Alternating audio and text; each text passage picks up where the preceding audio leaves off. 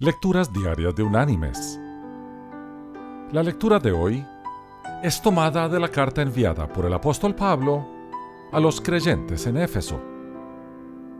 Allí vamos a leer del capítulo 4 el versículo 29, que dice,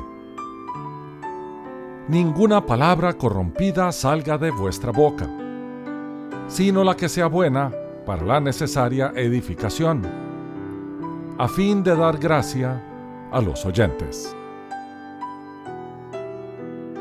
Y la reflexión de este día se llama La cáscara de huevo.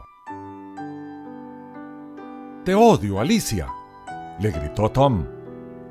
Más nunca vuelvas a entrar en mi cuarto. Eres una ladrona. ¡Eh! ¿Qué dices? llamó el abuelo, que venía por el pasillo. ¿De qué se trata toda esta gritería? Tom dice que yo le robé sus tijeras, pero yo no lo hice, gritó Alicia desde su habitación. Él es un mentiroso y también es mejor que no vaya a entrar en mi habitación, terminó de decir Alicia y cerró la puerta de un tirón. Con un suspiro, el abuelo revisó la estancia.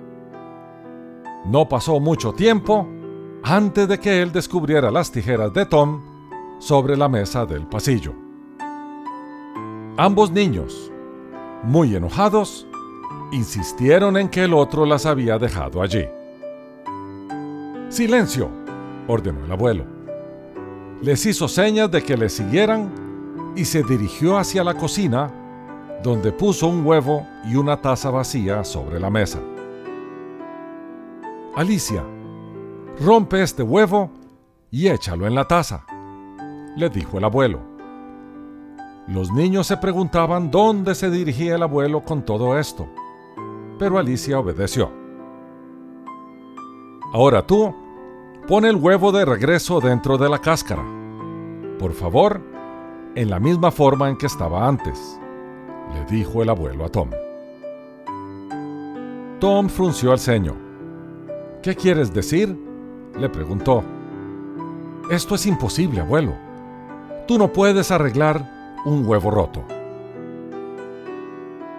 Hay cosas que no pueden ser arregladas tan fácilmente, agregó el abuelo. Estoy pensando en los sentimientos. Niños, ustedes se dijeron cosas feas entre sí. Recoger las palabras es tan difícil como arreglar un huevo. Ambos niños se sintieron mal. Nunca se les olvide lo dañinas que pueden ser las palabras, les advirtió el abuelo. Dios dice que la lengua es como un fuego que no puede ser apagado.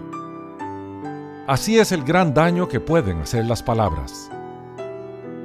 Aun cuando dices que lo sientes, esto no hace que se desaparezcan. Lo siento, Tom dijo a su hermana. Sí, bueno, yo también, contestó Alicia. Puedes entrar en mi habitación si lo deseas.